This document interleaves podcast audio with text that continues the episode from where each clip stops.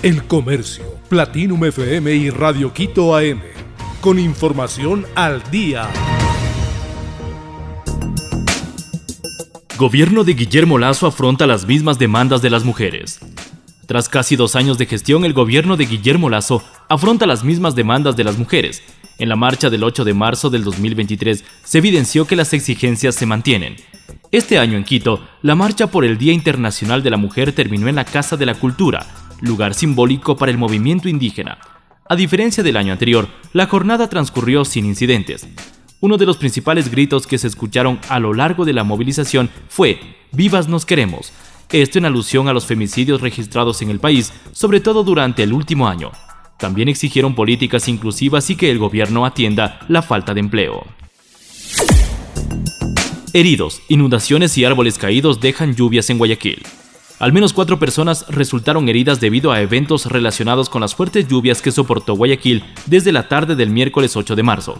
La ciudad registró inundaciones en 22 puntos de la ciudad debido a que la lluvia coincidió con la marea alta, lo que complica la evacuación de sumideros y alcantarillas. Las inundaciones y la lluvia cautizaron el tránsito vehicular y las labores de remediación continuaban la mañana del jueves 9 de marzo. Esto obedece a la presencia de dos fenómenos naturales como el ciclón Yaku y la oscilación Madden-Julian, que influyen en las fuertes precipitaciones reportadas en la región y en Ecuador. Corea del Norte lanza misil de corto alcance. Corea del Norte lanzó este jueves 9 de marzo un misil balístico de corto alcance al Mar Amarillo. Así lo informó el ejército surcoreano que el próximo lunes iniciará unas maniobras militares a gran escala junto a Estados Unidos. El lanzamiento tuvo lugar desde la ciudad costera occidental de Nampo, mientras el ejército surcoreano añadió que continúa vigilando la situación y que mantendrá una postura de plena preparación. Seúl y Washington tienen previsto iniciar el próximo lunes sus ejercicios combinados de primavera Freedom Shield, unas maniobras que Pyongyang consideran como un ensayo de invasión de su territorio y ante los que amenazó el mes pasado con replicar con una respuesta sin precedentes.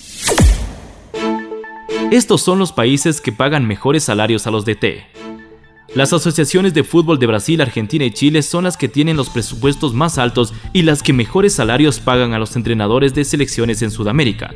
Las eliminatorias al Mundial 2026 empezaron después del segundo semestre y desde las 10 asociaciones de fútbol, 4 hacen gestiones para completar sus nóminas de entrenadores en estos días.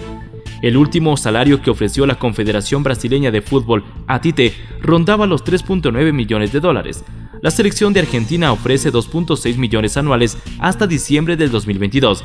Chile ofrece 3 millones, mientras que Ecuador y Colombia sus presupuestos rondan cerca de 2.5 millones de dólares.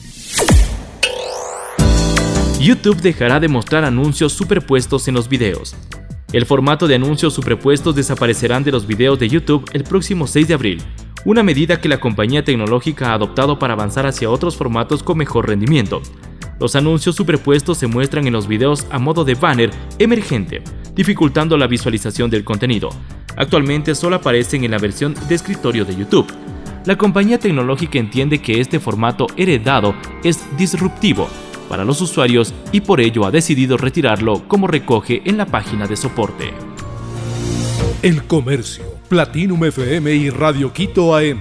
Con información al día.